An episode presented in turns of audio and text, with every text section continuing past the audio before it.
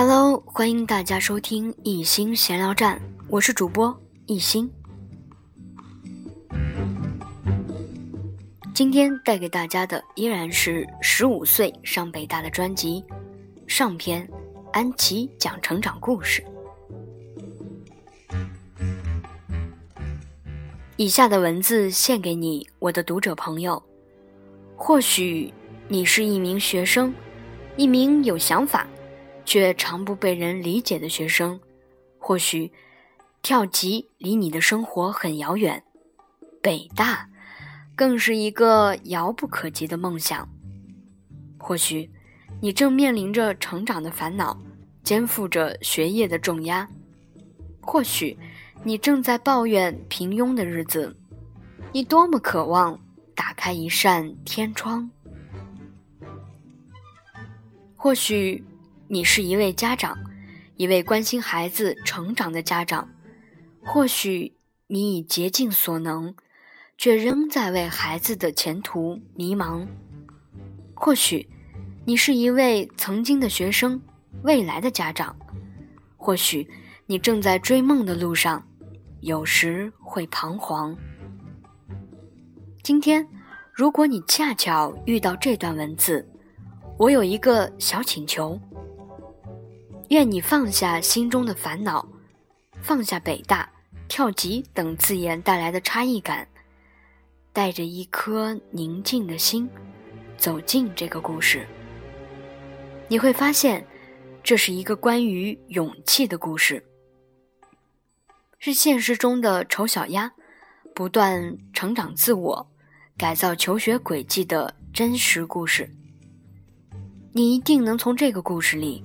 看到你自己，并收获改变的灵感，终究你会发现，改变的意义远远大于结果本身。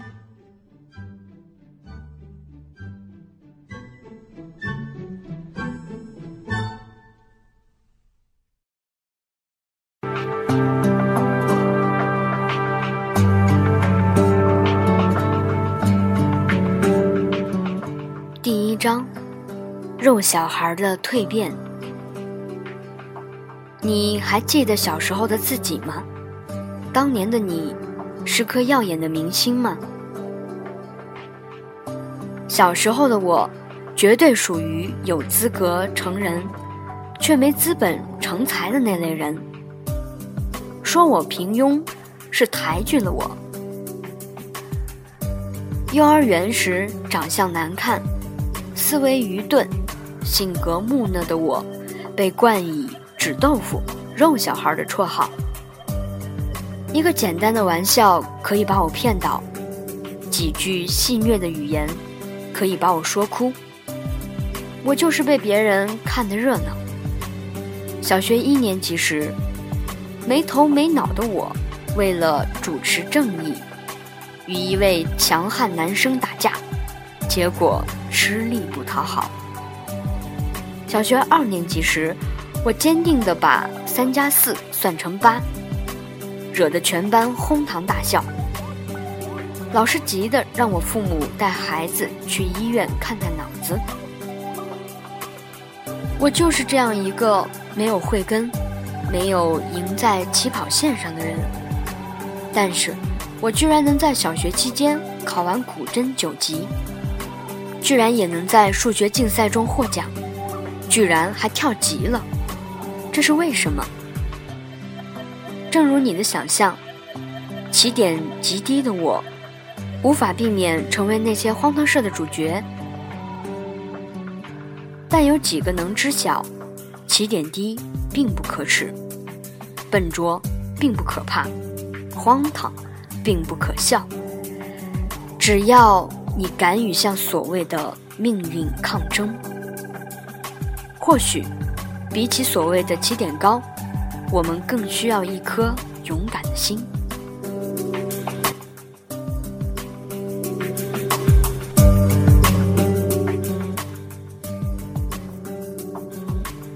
逃离幼儿园，这题目听起来有点像飞越疯人院。没错。我的故事就从这里开始。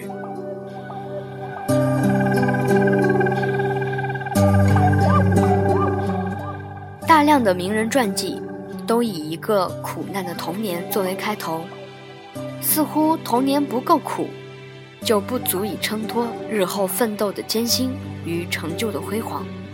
不过，我不是名人，拜上天所赐，我生在一个和平年代，因此“苦难”这个词儿，我是不配的。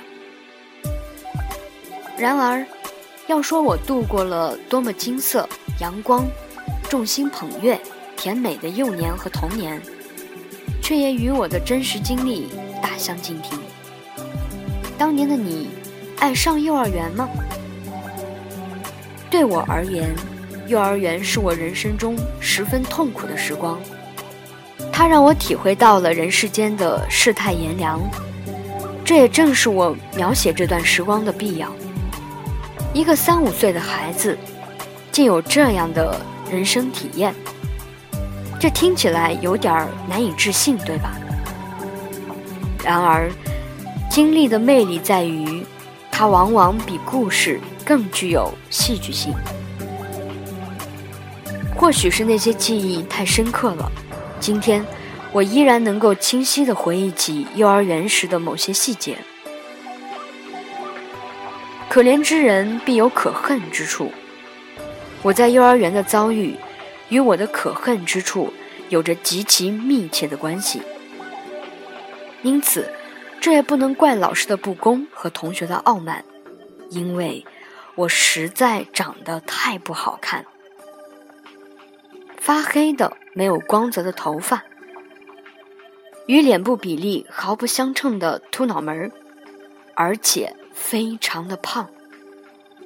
年幼的我们常常被以貌取人。伴随着这样的长相，我打小没有从他人口中获得什么正面的评价，因此我的性格也十分的孤僻、懦弱。老北京的口语用词儿特别直观、生动。当我上幼儿园时，获得的评价便是。这孩子特别肉，肉这个词儿，至今我都很难界定它的确切含义。不过，我冒昧的下个定义，那大概应是身体肥胖，性格懦弱，反应迟钝，令人厌恶。肉的评价是我十岁以前难以走出的心理阴影，也确定了我幼儿园时光的基调。他为我带来了自卑，由此让我对自己失去信心，使得我在各种场合中的确显得比别人差，而差，则又引来了更多的自卑和鄙视。绘画课上，别的同学画出美妙的图案，什么太阳、月亮、男孩、女孩之类的，而我则在一张纸上。画了十条歪歪扭扭的树道，被批为没有画画才能。展览时，我的画被放在了角落里。母亲问我：“你画的是什么？”我慵懒的、面无表情的答道：“面条。”数学课，我听不懂老师讲什么，百无聊赖。做手工，我每次都会弄丢一些部件，做出四不像的东西。爸爸妈妈给我报了舞蹈班。记得有一年六一儿童节，舞蹈班的全部同学都应邀去演出。我站在队伍的最后一排，期待着登台。然而，当队伍快要走出幼儿园大门口时，我却被告知。因为跳得不好，我成为了全队中唯一一个没有资格参加演出的。你就留下当啦啦队吧，同学们得意地对我说。望着他们的背影，我的心中涌出了一股被抛弃的酸楚。爸爸妈妈又给我报了国画班，然而。每次上课，我都听不懂老师在讲什么，而且我常常把墨水洒在自己的衣服上，惹得全班同学笑话。一切都按照这样的轨迹进行着。每天，我都是哭着走进教室的，然后煎熬地度过灰色的一天。渐渐的，我成了全班最孤僻、最令人讨厌的一个。中午吃饭时，同学们吃完一碗菜可以盛第二次，饭随意吃，而我却只能多盛饭。而不被容许盛第二次菜。分组玩游戏时，同学们都不愿意与我分到一组。男同学欺负我，女同学嘲笑我。面对这些，很肉的我，除了忍耐和避让，又能怎么样呢？因此，同学们又给我起了另一个绰号——纸豆腐。就是像纸一样脆弱，像豆腐一样好捏。这些足以构成我不太愉快的幼年。这样的日子过了大约两年，虽然很痛苦，却也成了习惯。我从没有抱怨过，因为抱怨不能从根本上解决问题，只会让心情变得更糟。其实，别人对我的评价。与我自己很差的表现是有关的，于是我也认命了。他们都不足以让我与幼儿园生活决裂。在我的印象中，让我下决心逃离幼儿园的是这样一件事：记得当时，每天午睡后，老师便会让全班大部分同学在桌上趴着，选取一部分表现较好的同学。去旁边的儿童园地里玩耍，玩耍的要求是不出声，不闹腾。在过去的两年中，全班所有同学除了我，都在儿童园地中玩过，我却从来没有获得这样的机会。直到上大班的一天，我竟然被老师选中，去儿童园地中玩耍。这真是太令我惊讶了，简直是喜出望外。一定要好好表现，我对自己说。同去的还有另外两位男同学。刚开始玩耍时，其中一位就对我耳语：“你扮演一个睡着的人，躺在地上，我们也扮演睡着的人。”很肉的我自然不加思索地听了他的安排。在我眼中，这仅仅是一个丝毫不值得怀疑的善意的游戏。然而，在我躺下没几秒钟，一只脚就直径的踩在了我的心口上。惊吓与疼痛让我不禁啊的大喊了起来。原来是另一位男同学故意把脚踩在了我的身上。老师，徐安琪出大声了，该让他出去。两位男同学异口同声地向老师告状。老师听到了我的大叫声，毫不犹豫地听从了他们的举报，认为我破坏了别出声的规则，罚我出来。我的心中顿时涌起了委屈与愤怒。多么阴险的计谋，多么恶毒的手段！他们竟然密谋好，要以这样的方式把我赶走。不同于以往，这次。我是的的确确被冤枉、被欺骗、被伤害的。我唯一的一次荣誉，竟有了这样的结局，内心仿佛烧起了烈火，挣扎着，痛着，我再也无法忍受了，哇哇大哭起来，试图向全班同学申诉自己。我的遭遇，自然是没有人理会的，但是。纸豆腐却不甘心再当纸豆腐了。童年的我似乎突然成熟了起来，心口一脚踩到了我的最痛处，踩掉了我仅有的尊严，更踩掉了我一直以来的懦弱和蒙昧。或许是物极必反，从这一脚开始，很肉的躯壳被不可思议的注入了强势的灵魂。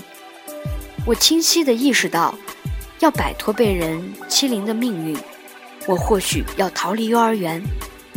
不是或许，而是必须，立刻马上，别无二话，别无选择。当天晚上回到家中，我用颤抖的嗓音，郑重地告诉父母，我再也不想去幼儿园了。这不是一句撒娇的玩笑。而是我做出的一个郑重的决定。母亲认真倾听了我的讲述，她对我的遭遇感同身受，相信我的确受到了巨大的心灵打击，对我百般抚慰。而父亲则不以为然，认为无非是小孩子之间打闹了几下，没什么大不了的。第二天，父亲仍坚持要送我去上幼儿园。在母亲的掩护下，我先是刻意躲藏，再是故意拖延，然后是反抗，最后，绝望的我被父亲强行送到了幼儿园的门口。天啊，那可怕的大门！不行，我不能进去。在父亲放下我，转身准备回去的时候，我一反两年来的常态，突然转身。以百米飞跑的速度冲到父亲身边，紧紧抓住他的衣服。